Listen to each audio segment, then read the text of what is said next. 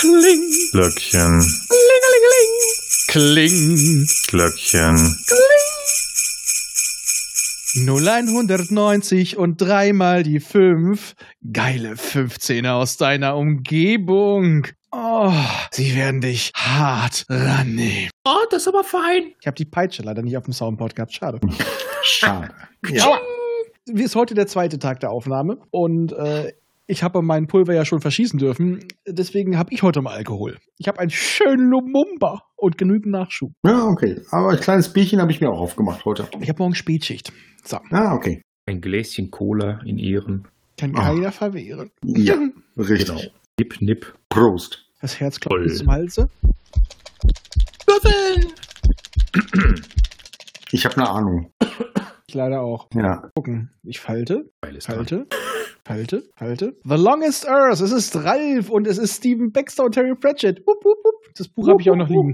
Ah, ist das schön. Hab ich, ich muss es geahnt haben, hab da den Finger drauf gehabt. Das hat wahrscheinlich einen Einfluss gehabt. Du hast deinen Finger ganz woanders gehabt, Schätzelein. Das will ich gar nicht wissen. Also hast du deinen Finger im Arsch stecken oder so und weißt nicht, was du tun sollst. Ich rede von deinem Finger, nicht von meinem. Jedenfalls wissen das die Regierungen der Erde nicht, als plötzlich jemand eine Erfindung macht, nämlich Den wie man mit einem einfachen, selbstgebastelten Gerät von einer Erde zu einer parallelen Erde wechseln kann. Oder wie sich später herausstellt, zu vielen parallelen Erden. Sliders. Ja, genau, aber diese Erden sind alle menschenleer. Zumindest findet man erstmal überhaupt keine. Leider.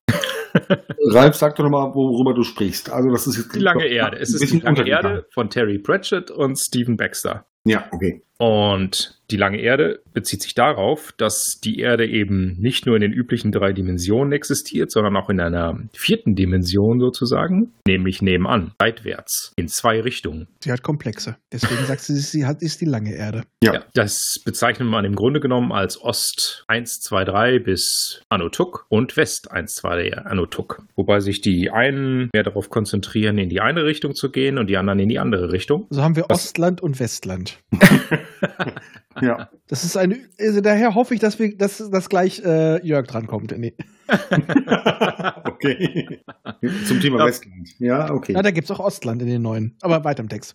Ja. Der Punkt ist, die Regierungen der Erde werden davon natürlich komplett überrascht. Es wird auch mehr in Retrospektive gesprochen. Zum Beispiel ist Großbritannien, äh, der Staat, in Großbritannien ist der Staat so gut wie zusammengebrochen, ebenso in China, weil die Chinesen zum Beispiel alle in Richtung Ost 1, 2, 3 bis 1000 einfach abgehauen sind, weil sie keinen Bock mehr hatten. Und genauso haben die Briten das gemacht und äh, auch die amerikanische Regierung versucht mit aller Gewalt irgendwie noch ähm, ein bisschen das äh, aufrecht zu erhalten und die versuchen sogar im Laufe der Geschichte äh, ihre Macht auch auf die anderen Erden auszudehnen, also nach dem Motto, hier ist das Territorium der Vereinigten Staaten, das gilt auf jeder Erde, was die Leute natürlich, die abgehauen sind, so ungefähr null interessiert, denn die nächste Welt ist einen Schritt weit entfernt nur. Einzige Problem, äh, es ist ein bisschen langwierig, denn du kannst nichts mitnehmen, was aus Metall ist, also aus Eisen. Also wie bei Terminator. Ja, genau, Stimmt, genau. Es hat genau. ein bisschen was Ja, von Terminator, ja, nur eben in der anderen Dimension. Mhm. Und das ist natürlich ein bisschen problematisch, weil die Siedler müssen natürlich dort dann erstmal das Eisen, zum Beispiel das Eisenerz abbauen und so weiter. Dadurch werden sie natürlich mehr so was wie Pioniere. Und es dauert außerdem, da man jeden Schritt im Grunde genommen anfangs äh, einzeln machen muss, so also wirklich zu Fuß vorangehen muss und es äh, auch nicht besonders bekömmlich ist. Also es wird einem am Anfang immer etwas schlecht dabei, außer manchen Leuten, die das bei denen das äh, natürlicher kommt. Es gibt auch natürliche äh, Wechsler, die das ohne Gerät können. Erst als dann eine künstliche Intelligenz tatsächlich äh, namens, ich glaube sie, ja, Lobsang war sie. Wer Pratchett kennt, kennt auch den Namen Lobsang aus seiner Scheibenwelt. Die künstliche Intelligenz, die sich als einen wiedergeborenen äh, Mönch ansieht, bricht mit einem Luftschiff auf und soll eine weite Reise machen, um die lange Erde zu erkunden. Und dabei kommen natürlich so ganz interessante Sachen bei rum. Und dass die Erden eben doch nicht ganz so leer sind, wie man denkt. Mhm. Die Okay. ersten Bände haben Pratchett und Baxter noch zusammengeschrieben. Dann ist Pratchett allerdings irgendwann leider verstorben. Und Baxter musste mit den Notizen und sonstigen Unterlagen von Pratchett im Grunde genommen die letzten zwei Bände zu Ende schreiben Eigenregie. Aber es ist tatsächlich dann am Ende noch ein Abschluss zusammengekommen und das Universum wird auch sukzessive nicht nur in der Länge, sondern auch in der Tiefe sozusagen vergrößert. Vielleicht ist es tatsächlich dazu gekommen, was wir letztens bei den aktuellen Büchern von Baxter festgestellt haben, dass er ja deutlich besser ist, was Charaktere schreiben angeht. Vielleicht musste er dadurch ein bisschen lernen. Ja, möglicherweise schon. Weil das ist ja eigentlich die Stärke von Pratchett immer gewesen. Ja. Ja. Ja. Stimmt. Weil er hat ja Mhm. einen immensen Sprung plötzlich gemacht, was das angeht. Es könnte tatsächlich daran liegen. Also da, da ist ja einiges bei rumgekommen. Und es gibt eben nicht nur eine, eine lange Erde, es gibt auch einen langen Mars. Das heißt, wenn man auf eine gewisse Weise zum Mars fliegt, äh, es gibt ja auch Möglichkeiten. Die lange Erde bietet einem zum Beispiel auch die Möglichkeit, besser ins Weltall zu kommen, indem man einfach sich eine lange Erde raussucht, so eine, eine sogenannte Lücke, wo es nämlich keine Erde gibt. Es gibt auch solche Lücken, da kann man also zu Fuß natürlich nicht rüber wechseln. Da hat man dann die Grenze erreicht, weil in dem Universum gibt es keine Erde, sondern nur zum Beispiel einen Asteroidenring. Aber da ist man natürlich dann sofort im Weltall. Man Geil. kann dann mit einfachen Mitteln, ohne den Gravitationsschacht der Erde zu verlassen, zum Mars fliegen und dort die, den langen Mars erkunden Okay. welcher dann eine eigene, eigene Lücken sozusagen hat, weil die meisten Mars-Welten sind natürlich lebensuntauglich, also leer, aber es gibt eben auch tatsächlich Mars-Welten, die belebt sind. Da ist es quasi umgekehrt, da sind die Lücken eher in Mehrzahl. Also es ist wirklich sehr interessant. Äh, Es gibt auch ähm, immer gewisse Hauptfiguren, die immer wieder auftauchen, vor allem eine Figur. Und es fängt im Grunde genommen mit dieser Figur auch an und äh, unter anderem in Madison, Wisconsin, also eigentlich im Grunde genommen völlig in der Pampa, könnte man sagen. Und dort hat das alles auch begonnen. Ja, Also bei mir liegt das hier eh rum. Also von daher, Also ich finde, hört sich spannend an. Auf jeden Fall. Ja.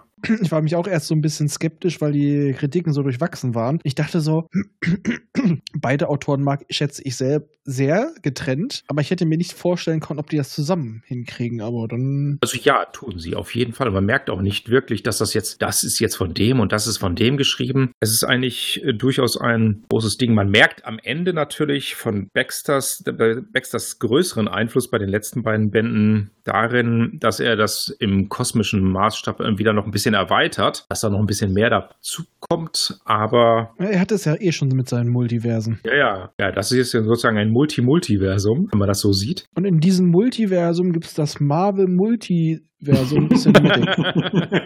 Wer weiß, das ist dann vielleicht auch nur so ein Teil davon. Auf, sagen wir mal so, auf darauf wird eben im Grunde genommen auch nicht so viel eingegangen, weil äh, man hat genug damit zu tun, diese ganzen Welten zu erforschen und was es dort für Lebensformen gibt. Denn es gibt durchaus intelligente Lebensformen in der langen Erde, nur eben keine Menschen. Okay. Mhm. Ja. Und äh, es ist eben wohl auch, deswegen findet man so schnell keine, weil diese die Menschen eher meiden. Kann, ich Aber- gut, kann ich gut nachvollziehen. Ja. Eben, das ist ein Punkt, den man durchaus nachvollziehen kann, vor allem wenn man merkt, wie, in, wie die Menschen sich durchaus auch weiterhin in der, in, in der langen Erde benehmen, muss man sich über gar nichts dabei wundern. Mhm. Lassen überall ihren Müll liegen. Genau. Aber Picknick am Wegesrand, sag ich nur. Ja, man bekommt ein bisschen den Eindruck, dass je weiter man in den Welten fortschreitet, die Wahrscheinlichkeiten sozusagen zu den geringeren äh, Werten tendieren, aber mit Sprüngen und so weiter. Also unwahrscheinlichere Welten im Vergleich zu unserer tauchen vielleicht auf. Ja, würde Äh, ja passen, weil sie sich dann auf dem Strahl ja immer weiter in eine Richtung bewegt. Ja. Es ist äh, unseren zwar nicht in der Mitte, aber wir gehen halt von unserem Wert als Normwert aus. Mhm. Von uns, und dann ändert sich wahrscheinlich auch die Physik alles dementsprechend, das ist dann ja auch möglich. Ja, das passt doch dann. Je weiter du Ja. wegkommst, umso größer dürften die Unterschiede werden. Und man trifft auf auch durchaus seltsame Wel- Welten, zum Beispiel eine komplett leere Welt, welche, wo es allerdings auch einen Grund dafür gibt. Also eine Welt, die quasi wie eine Billardkugel völlig flach ist und alles. Das hat aber auch durchaus seine Gründe. Es wird auch alles durchaus erklärt, warum das so ist. Und man kriegt endlich auch wieder Dinosaurier. Ja! Hurra! Weil es gibt dabei natürlich auch Welten mit Dinosauriern. Gibt es auch Okay. eine andere Welt mit den Lebensformen. Dinos? Äh, davon habe Nicht die Mama. hab ich nichts gelesen, nein. Und Dino Raiders? Äh, Raiders?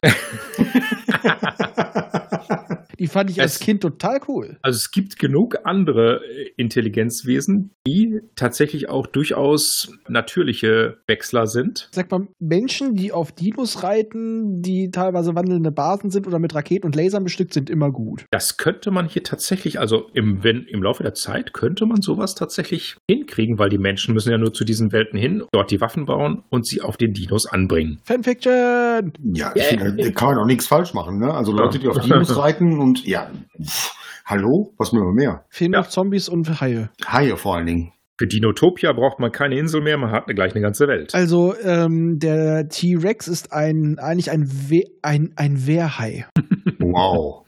Wow. Mhm. Aber ähm, was ich mich dabei frage, es ist ja oft so, dass ähm, gewisse Autoren mit anderen Autoren zusammenarbeiten, in dem Fall der Pratchett und Baxter. Und ähm, habt ihr eine Vorstellung dazu, wie das so funktioniert? Also ich sag mal, Pratchett liefert in dem Fall vielleicht die Idee und schreibt dann Baxter an, weil die sich kennen oder so. Ne? Und ähm, wie, wie funktioniert das? Äh, Kaffeeklatsch beim, beim, beim Rudelbumsen, keine Ahnung. Also bei manchen ist es so, dass sie unterschiedliche Kapitel, also Handlungsstränge schreiben, aber ich kann mir das hier nicht vorstellen. So wie bei einem gewissen Herr Corvus. Nee, der, äh, bei der Phil äh, Phileasson-Sage heißt das doch, ne? Ich komme immer, ich vergesse es immer, wie es richtig heißt. Dieses, Ja. diese DSA-Reihe. Ja. Da ist es ja so, dass jeder von denen ein Kapitel schreibt, beziehungsweise den Handlungsstrang immer von seiner Truppe. Genau, der eine hat eben Phileason und der andere den anderen, der nicht so wichtig ist. ist ja schließlich nicht danach benannt. Ja, aber ich finde das spannend. Ne? Wir Also, wollen ja. hier ja niemanden dissen. Der eine, Nein. der eine schreibt voran, voran und der andere sagt, okay, ich mache jetzt ab Kapitel 4 weiter. Oder ähm, läuft das so, dass man eine gemeinsame Story entwickelt und sagt, okay, ich schreibe jetzt die erste Hälfte und die zweite? Ich habe keine Ahnung. Äh, kommt, kommt wahrscheinlich auch echt an, drauf an, wie die Leute schreiben. Also zum Beispiel, früher war Baxter definitiv eher so wie Clark oder ähm, wie, wie Asimov. Also da ging es eher um die großen Konzepte dahinter. Seine Charaktere waren okay, aber das war's. Also es war nicht so schlimm wie bei Asimov bei der Foundation-Trilogie. Okay. Aber toll hat das auch nicht geschrieben, was das angeht. Das war, die waren, die waren Mittel zum Zweck. Mhm. Und Ralf und ich haben dann beide Artefakt angefangen, haben so gemerkt, huch, Ja, der Er schreibt plötzlich.